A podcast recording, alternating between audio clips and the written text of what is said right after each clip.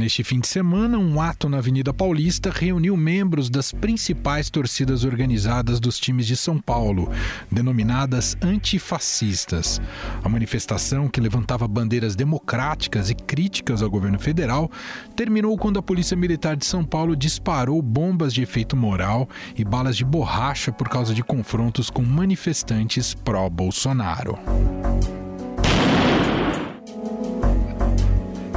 Polícia militar foi acusada de tratar as manifestações de maneira desigual, agindo cordialmente com os bolsonaristas e agressivamente com as torcidas, o que foi desmentido pelo secretário executivo da Polícia Militar, Álvaro Camilo polícia agiu ali para proteger as pessoas, para garantir o direito de manifestação e da livre né, expressão de todos os grupos. A polícia estava ali desde manhã, isso começou lá por volta das 10 horas da manhã, mantendo a segurança dos dois grupos antagônicos naquele momento, até o ponto que houve a quebra da ordem. Então, tudo isso é lógico, nós vamos acompanhar pelas imagens, pela, captadas não só da, da, da Globo News, mas a, as imagens de todas as emissoras de TV, as imagens dos próprios manifestantes que acabaram fazendo vídeos, pequenos vídeos e colocando-os na internet, e das imagens da própria polícia. Mas vamos lá, o que, que aconteceu naquele momento? Os corintianos, maioria na Paulista, têm uma ligação histórica com a democracia, em razão do movimento liderado na década de 80 por jogadores como Sócrates e Casagrande durante a ditadura militar.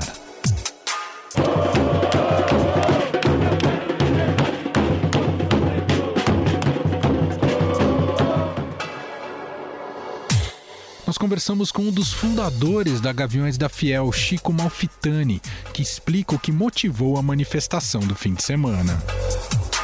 Tudo bem, Chico? Obrigado por nos atender, viu? Imagina, muito obrigado pela oportunidade de falar com os seus, com os seus ouvintes. Bom, queria primeiro que você contasse para a gente a motivação de ir às ruas a fazer um protesto contra o, o governo do presidente Jair Bolsonaro. Como é que nasceu isso e, e, e também essa adesão das pessoas a essa manifestação, hein, Chico? Olha, foi uma coisa meio natural lá dentro dos, no meio do no seio dos corintianos, dos torcedores, porque eles são, o Corinthians é povo, né? Gaviões é povo. E quem é que está mais sofrendo? Quem é que está pagando o pato dessa história toda que nós estamos vivendo no país? De ter um governo que não tem uma. não faz nada na área da saúde, na área de, da economia para minorar o, o, sofrimento do povo brasileiro. É o povo. Então está gerando uma revolta, né? Já 12, 12 membros da, da Gaviões já, já faleceram de Covid, né? Seria a dificuldade econômica que, os, que o povão sofre, tá? tem uma que, que, ele faz? Ele fica em casa, mas aí não tem o que comer, não tem, tem que sustentar a família. Então essa revolta foi surgindo naturalmente. E o que a gente está ouvindo cada vez mais, né, o Gavião sempre foi a favor da democracia, da liberdade, sempre surgimos no meio da ditadura militar em 69, justamente lutamos também contra a ditadura, é, contra a censura à imprensa. A gente está vendo que cada vez mais avança, uma minoria avança falando em ditadura falando contra a Constituição, falando em AI-5, é o presidente, é o filho do presidente, dizendo que é, já tá, o problema não é dizer quando vai ter o golpe, é, é, é, que se vai ter o golpe, é quando vai ter o golpe. E a gente vê uma minoria indo para as ruas, fazendo carreata, pedindo pro, dentro dos seus carros com ar-condicionado, pedindo para o povão voltar a trabalhar, ir nos metrôs, nos trens e nos ônibus lotados para se infectar com a Covid e morrer. Né? E agora tem um, para ter, ter, um exército de reserva uh, para trabalhar nas empresas de quem anda, quem faz carreata contra o isolamento, né? e pedindo ditadura, neonazista. Então a gente chegou uma hora e falou, não, temos que fazer alguma coisa. Nós somos a maioria. Nós somos mais de 70% da população brasileira, que é contra isso que está aí. Né? Então nós somos a maioria. Então não foi uma coisa meio natural. Há três domingos atrás, cerca de 30 corintianos resolveram ir ao máximo, na hora do almoço, uh, se manifestar. E isso foi mais ou menos como a fundação da Gaviões. Na primeira reunião nós éramos 12, na segunda reunião nós éramos 50, na terceira nós éramos 200, no quarto, no dia do jogo, nós éramos 500. É uma coisa natural, ela vai crescendo porque é um, tá junto com o anseio da população, né? Uhum. Ontem nós tínhamos lá, estavam lá milhares de pessoas lá, porque está uh, chegando num ponto de que ou a gente reage, ou a gente, ou uma minoria de fanáticos vai afundar o país, né? Então, vai acabar com a liberdade, né? O Estadão foi vítima da, da censura da censura né, na época da ditadura. Eu fui jornalista na época, não do Estadão, mas eu trabalhei com censor dentro da, dentro da, dentro da redação, que decidia o que o, o, que o leitor podia ou não uh, uh, uh, ler. É, então, eu sei o que foi a ditadura militar. Então, eu não quero isso de volta para o país e eu e, e o povão corintiano não quer. E aí, foi, aí esse foi o embrião da coisa. Não tem organização política por trás, não tem preferência partidária, não teve nada. É, foi uma coisa espontânea até para mostrar para todos os atores políticos do país, movimentos sociais, partidos, que não estão fazendo nada para deter esse avanço autoritário e, esse, e essa coisa patética que é o que virou esse governo. Vocês temem que isso que foi visto na polícia ontem, claro que agora é, é, fruto de mais investigações, mas vocês temem que a polícia pode se tornar mais violenta e letal com as torcidas organizadas, pelo histórico que tem em relação à briga de torcidas organizadas? Há um preconceito embutido aí, Chico? Não, que há um preconceito sempre houve, né? É, quem faz o policiamento nos estados? É a tropa de choque. O, o nome já diz tudo, né? tropa de choque. Eles são treinados por quê? Para o choque. Então, nós, torcedores, somos inimigos né, a serem enfrentados. Não é uma polícia civil, não é uma polícia uh, pacificadora, não é? Tem sempre esse preconceito, primeiro que é, é gente do povão, a gente vê o preconceito, né? Mas a uhum. gente espera que haja uma abertura, né?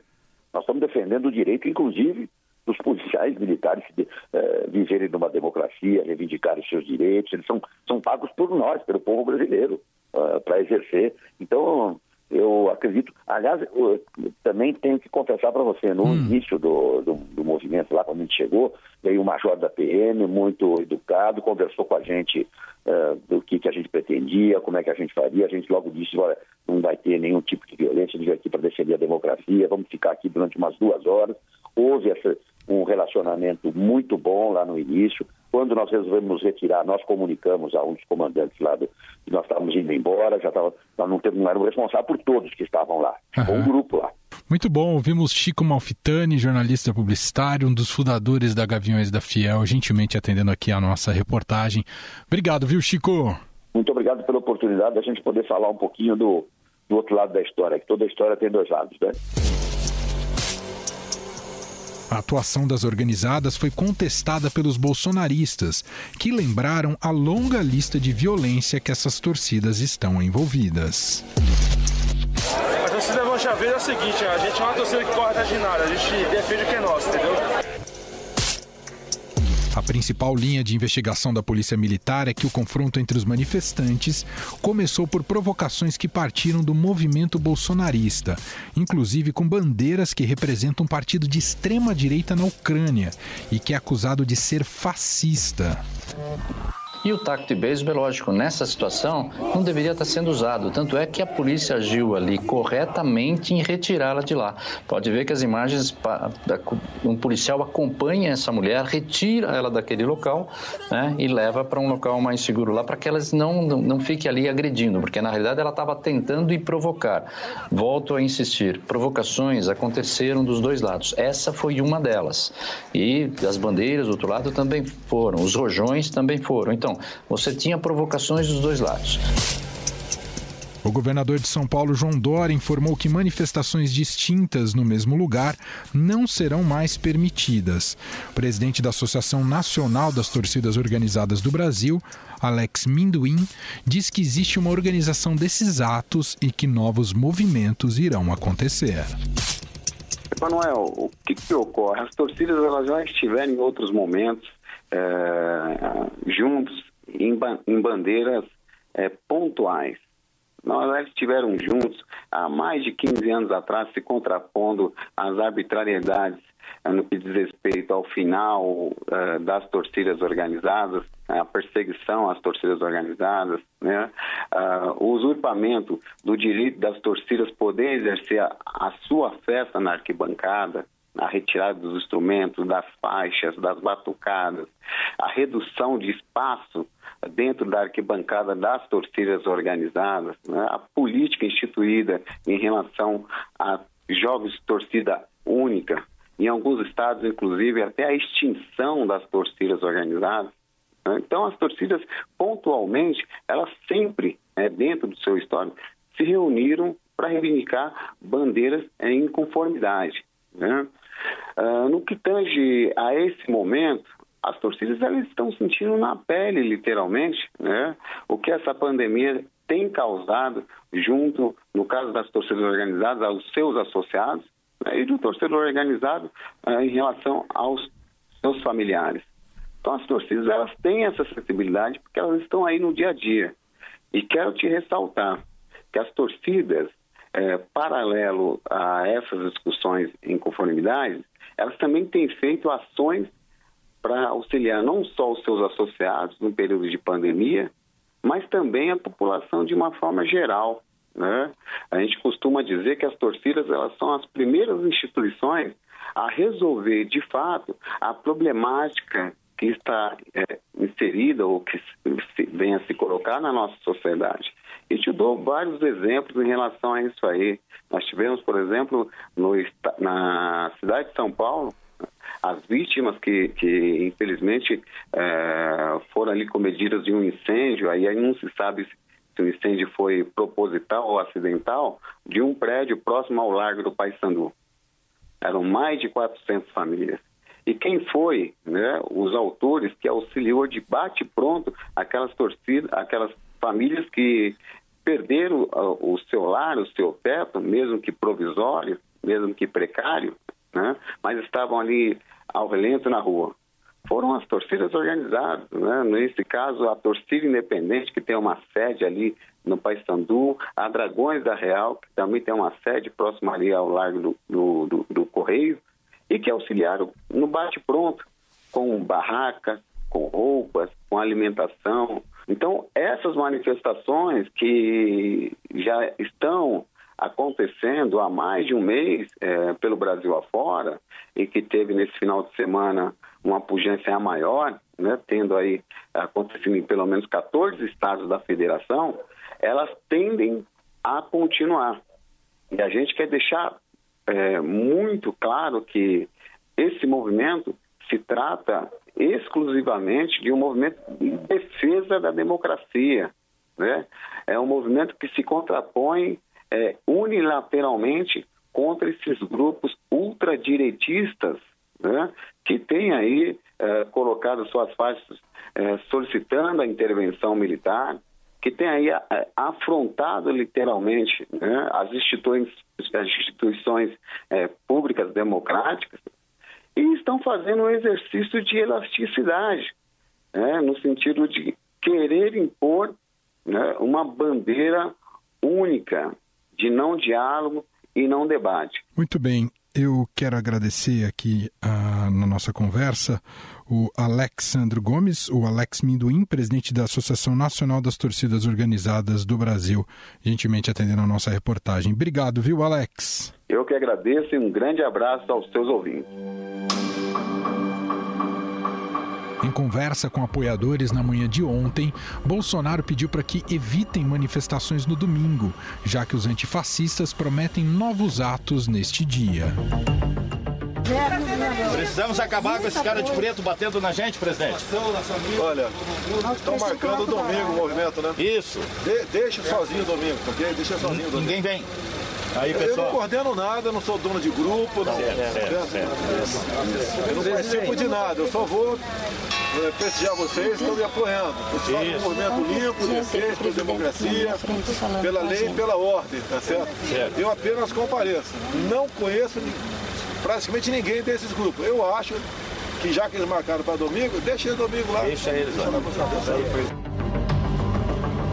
No entanto, momentos depois de participar da manifestação com faixas pró-golpe militar e favoráveis a uma intervenção no Supremo Tribunal Federal, o presidente Jair Bolsonaro utilizou o Twitter para atacar protestos antifascistas.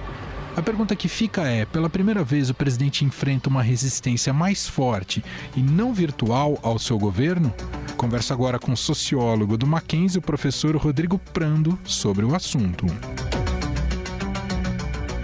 Tudo bem, Prando? Como vai? Obrigado por nos atender. Manuel, obrigado você pelo convite. Estou bem. Espero que você, a família e todos também aí estejam bem. A gente teve uma novidade nesse fim de semana, uh, até surpreendente, Prando, uh, com a tomada nas ruas de um movimento de oposição ao presidente Jair Bolsonaro. Claro que isso sempre existiu e existia até de maneira mais contundente no ambiente virtual, já que estamos em meio a uma pandemia.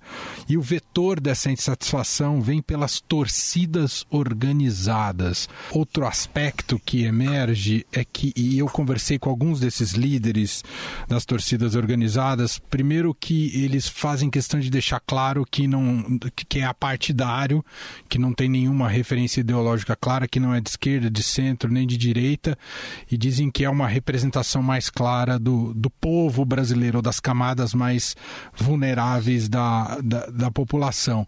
Ah, o aspecto que eu queria destacar e te ouvir é que, de fato, não existe mesmo com tudo aquilo que promove Bolsonaro, não existe uma oposição uh, político-partidária bem organizada e capaz de mobilizar as ruas hoje no país. Não sei se você concorda com isso, visto que de por outro flanco surge esse, essa mobilização de rua que tem como vetor as torcidas organizadas, Prando. Não, então, justamente isso. A classe política é, até o momento, os partidos que se colocariam na oposição ao governo Jair Bolsonaro, as lideranças, uh, deputados, senadores, enfim, o, os atores políticos uh, estão, obviamente, por dois motivos. Uh, distantes de uma ação mais contundente em relação ao governo. O primeiro deles também é a pandemia, então, vale ressaltar que o Congresso Nacional está esvaziado, então, os deputados não se encontram próximos uns dos outros e qualquer tipo de articulação numa frente mais ampla uh, de enfrentamento do bolsonarismo dependeria de um contato mais próximo. Então, imagine-se que existe uma quantidade enorme de pedidos de impeachment do presidente, mas nem Rodrigo Maia e nenhuma outra liderança fez até o momento, uh, por conta do apoio que o presidente tem ainda de cerca de 30% levado à pauta de um processo de impeachment, porque inclusive estão aguardando as investigações que estão em curso no Supremo Tribunal Federal. Então, os partidos, eh, sejam eles de esquerda ou de centro, não conseguem se articular, suas lideranças não conseguem superar as divergências que os separam em prol de uma unidade que lhes permitisse, em bloco, juntos, uh, se contrapor. O exemplo dado pela torcida organizada. É óbvio que o, a presença da torcida organizada ela tem uma dimensão de ocupação simbólica também do espaço que vinha sendo ocupado apenas pelos bolsonaristas. Agora, de repente, pode ser um início uh, de uma mobilização maior. Vale ressaltar que esse estilo do presidente Bolsonaro, que é o que eu tenho chamado de presidencialismo de confrontação, ele se encontra no momento em que a sociedade brasileira, por conta da pandemia, do número de mortes, das declarações do presidente e do constante tensionamento uh, com as instituições, encontra-se eletrizada. E aí basta, Emanuel, um curto-circuito para que essa energia exploda em algo muito maior. Isso, isso é muito importante, muito interessante que o senhor diz, professor. É, o quanto pode. É, podemos estar próximos de um cenário de muito derramamento de sangue, um cenário trágico ah, para esse momento já agudo e delicado do país. Uh, visto que uh, as polícias militares como um todo no país, uh, parte delas apoia o presidente Jair Bolsonaro. a gente já viu um, um, confronto ali na Paulista que ainda carece de melhor investigação, mas a reclamação de que a polícia protegeu mais um lado do que o outro e todo o histórico de confronto entre torcidas organizadas e, e, e a própria polícia. O quanto disso a gente pode estar perto de um cenário muito ainda mais trágico, hein, professor? Então, aí é nesse momento é, em que nesta situação específica se reclama a liderança política, o líder político, o ator político, aquele que foi legitimado pelo voto do eleitor, do cidadão brasileiro, e ele deve vir e dizer o seguinte: temos que marcar posição, se for o caso, mas sem violência. Não interessa é, a não ser aos radicais e em qualquer posição política a violência. A política, Emanuel, existe para que se resolva as divergências por meio do diálogo, do convencimento, do debate e da argumentação. Dentro de uma sociedade democrática, deve prevalecer a força do argumento e não o argumento da força e da força bruta, da violência especificamente. O episódio da Avenida Paulista está sendo investigado pelo comando da polícia para entender de onde partiu a provocação início. Agora, de novo, é sempre muito difícil localizar um único ponto de tensão, já que todos estavam ali tensos né? E como eu disse, é quase que um conjugado de fios desencapados e que ao encostarem pode levar a algo muito pior. Por isso que é necessário que políticos, que as lideranças, que os atores institucionais se posicionem me parece que já hoje houve uma entrevista né, do responsável pelo comando da Polícia Militar dizendo o seguinte: não será mais permitido no mesmo espaço, no mesmo dia e horário, manifestação é, que tenha os dois grupos a favor e contra qualquer um presidente ou congresso ou antifascistas, como muitas das torcidas se colocam, no mesmo espaço para evitar que eles se encontrem, porque se sabe que com todo o aparato policial esse encontro tende a ser um encontro explosivo. Há que se ter sempre liderança política, diálogo, democracia, para que não se descambe para a violência pura e simples. Com os atos deste domingo, uma série de manifestações antifascistas inundaram as redes sociais. Afinal, historicamente, como esse grupo surgiu? Antifascismo é definido como toda filosofia, teoria ou prática ativista, cívica ou política que se oponha ao fascismo, incluindo o combate ao nazismo e a qualquer ideologia supremacista, xenófoba e de extrema direita. Mi sono alzato, O termo passou a ser usado em larga escala na década de 20 e relacionado com o movimento político que se opôs ao fascismo de Benito Mussolini, que governou a Itália entre 1922 e 1943. A canção que estamos ouvindo, Bella Ciao, era entoada pela resistência italiana contra o regime durante a Segunda Guerra Mundial. Na Alemanha, após a tentativa de golpe dos nazistas em 1933, grupos oriundos de conjuntos habitacionais no país formaram uma frente única antifascista. No pós-nazismo, os antifas direcionaram seu foco à caça de criminosos nazistas e partidários nazistas clandestinos.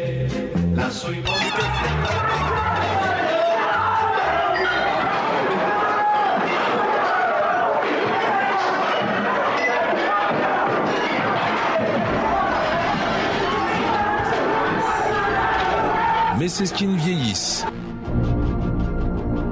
vieillissent para falar mais sobre o surgimento dos movimentos antifascistas, a gente conversa agora com o professor do Departamento de História da Unesp, José Adriano Fenerick.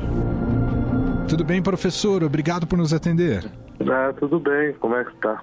Tudo certo. Bom, eu que agradeço. Temos visto inclusive bandeiras, professor, bandeiras do antifascismo. Imagino que para explicar o antifascismo é necessário talvez explicar o fascismo. É, é, é veio como uma, uma contra contra a ideia do, do que representava o fascismo, professor? A gente tem que pensar o seguinte: o, o fascismo é, é um fenômeno que surge no século XX e que não se limitou àquele período que a gente chama do período clássico, né? ou seja, do, do nazifascismo de Hitler, Mussolini e tal. Ele não se limita a isso, mas ele surge ali no, no, nos anos 20 e logo quando surge o fascismo já se tem os primeiros movimentos antifas, né? ou seja, antifascistas, embora eles não se chamassem assim nos anos 20. É, principalmente na Alemanha e, e na Itália, é, você já tem é, esses grupos, geralmente organizados pelos partidos políticos é, de oposição ao, ao fascismo, como o Partido Comunista, os partidos socialistas, em certa medida o Partido Social Democrata Alemão, que é, acabam entendendo, ou entenderam muito rapidamente, que com o fascismo a política no seu sentido tradicional, ou seja, a política no sentido de oposição de ideias, de embate de ideias, é, perpassada por uma, um argumento racional uh, e coisas assim, uh, não funcionava. Uhum. né? Uh, ou seja, não tem diálogo com o fascismo. Né? Então, passa-se a uma ação direta de linhagem anarquista mesmo, né? de enfrentamento aos grupos fascistas, enfrentamento nas ruas né? que podia ser um enfrentamento violento mesmo, né? brigas de rua, ou enfrentamento uh, no sentido da, do panfleto, né? ou seja, da divulgação de ideias antifascistas. O fascismo é um fenômeno só ligado à extrema-direita ou é possível também ligá-lo à extrema-esquerda? Não, não, o fascismo é extrema-direita. Né? O fascismo é a aniquilação da política da direita. É um fenômeno que surge ligado completamente ao status quo. Né? Na época do Hitler, do Mussolini, a gente não tinha uma financiarização da economia tão grande quanto hoje. Então, uh, ali ainda se tinha indústrias e tal, ainda se tinha um projeto, digamos, nacional, né? Uh, hoje, a globalização, o neoliberalismo é uma outra história, mas a característica se mantém de, do fascismo sempre estar ligado a, ao status quo. É, historicamente, e pelo, pelo que se debruçou ao longo da história sobre uh, a estudar o, o, fenômeno do fascismo, por que, que ele, apesar de terem valores tão embutidos, tão negativos e reacionários, por que, que eles exercem um fascínio em, em, uma importante parcela da... Por que, que ele exerceu um fascínio importante parcela da sociedade? É, é, existem muitos estudos sobre isso, né? Desde os mais clássicos, assim, do Reich, né? A psicologia do, do fascismo, o Adorno, do, do filósofo, né? Teodoro Adorno, também tem estudos sobre a personalidade autoritária. Há uma série de Aí seria até difícil de sintetizar isso em poucos minutos, mas uh, eu, o, que a gente, o que eu poderia dizer é o seguinte: o fascismo é um fenômeno uh, da, da modernidade. Ele tem como uma característica assim bastante evidente o uso irracional das tecnologias modernas, né? E que, portanto, necessitam da razão. então, um exemplo assim no cotidiano nosso, né? As fake news. Né? É um uso irracional, ou seja, veicula mentiras, né? É uma coisa, mas ela é racionalizada na medida que aquilo é feito de propósito, na medida que você usa ferramentas extremamente tecno modernas, tecnológicas, como é o caso da internet, né? redes, sociais, redes sociais, essas coisas todas. Então é uma, é uma utilização é, mítica mistificada uhum. da tecnologia. Isso é, acaba criando uma percepção falsa do mundo, né? Então as pessoas não necessariamente aderem ao nazismo por, porque elas concordam com aquilo, mas acabam sendo levadas, de certo modo, a aderir aquilo lá por essas estratégias de uso uh, mistificado da, da tecnologia. Uhum. Como a gente vive, desde o início do século XX, um mundo cada vez mais tecnológico, o fascismo ele vai ser sempre uma ameaça. Não porque a tecnologia em si uh, leve ao fascismo, não é isso mas porque o, uh, o fascismo ele vai se apropriar dessas tecnologias na medida que uh, a gente não vive numa sociedade totalmente, usar um termo do Adorno, esclarecida. Né? Muito bom. Ouvimos o professor José Adriano Feneric, professor do Departamento de História da Unesp do campus de Franca. Muito obrigado pela entrevista, professor. Até uma próxima. Eu que agradeço.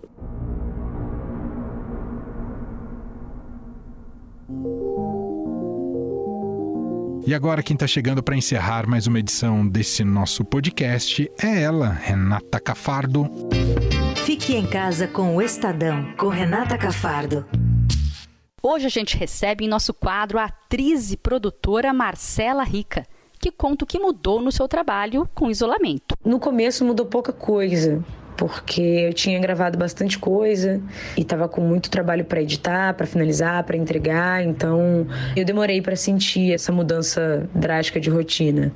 Depois que as coisas foram, os trabalhos foram, né, a gente foi entregando, foram diminuindo, a gente eu comecei a a sentir mais, inclusive a necessidade de criar novas estratégias, né, e outros serviços para a gente poder manter a produtora funcionando sem deixar ninguém desamparado, enfim, né, manter o negócio em pé, sobrevivendo a tudo isso. Então, acredito até que o fato de eu estar é, trabalhando em casa, né, e, e ter passado por esse período de ter que me reinventar de uma certa forma, né, desenvolver outras ideias, outras possibilidades dentro da produtora, é, me fizeram trabalhar até mais. Acho que essa coisa de você trabalhar em casa acaba que você perde um pouco a, a rotina de ter um horário para começar e terminar as coisas, né? Então acho que a minha rotina ficou um pouco bagunçada. Eu sempre tive mais horas assim para algumas coisas, né? E desde então tá tudo um pouco junto, assim, tanto as tarefas de casa quanto o trabalho, quanto o tempo de descanso ainda estou me adaptando para tornar isso tudo muito saudável, né? E, e criar de fato essa nova rotina. Ela também falou sobre suas expectativas para o futuro do audiovisual no mundo pós-pandemia. Eu acho sim que esse período de isolamento vai mudar muito. Acho que todas as relações, todos os métodos e modos de trabalhar e, e o mercado como um todo a gente precisa mesmo nesse momento se reinventar e pensar em possibilidades e desenvolver estratégias de como fazer trabalhos continuarem acontecendo, né? Até para diminuir ao máximo essa quantidade de desemprego que a gente está vendo é, acontecer nesse momento, o que é muito triste, e pensar em como as empresas conseguem se reinventar e buscar novos formatos e estratégias para sobreviver a tudo isso. Mas acho que a gente que trabalha com audiovisual, tanto todo o processo de estúdio, de gravação, acho que vão. A gente vai ter que se adaptar muito a como fazer tudo isso acontecer da forma mais responsável possível, né? Mais cuidadosa, com todos os, os cuidados de saúde necessários para que a gente possa estar dentro de um estúdio. Então a gente já está acompanhando alguns países fazendo esse retorno e vendo como as coisas estão sendo feitas lá fora, né? Temos alguns exemplos nesse sentido, mas acho que é, não dá para só ficar aguardando o que está chegando aqui né? Acho que a gente tem que é, aproveitar esse momento também para desenvolver esses novos formatos, gerar essas novas ideias de como fazer as coisas acontecerem de um jeito diferente. Estadão Notícias desta terça-feira vai ficando por aqui. Contou com a apresentação minha, Emanuel Bonfim, participação de Renata Cafardo, produção de Gustavo Lopes e Bárbara Rubira e montagem de Nelson Volter. O diretor de jornalismo do Grupo Estado é João Fábio Caminoto. Mande seu comentário e sugestão para o e-mail podcast@estadão.com. Um abraço para você e até daqui a pouco, às 5 da tarde, com mais uma edição do podcast Na Quarentena. Até lá! Estadão Notícias.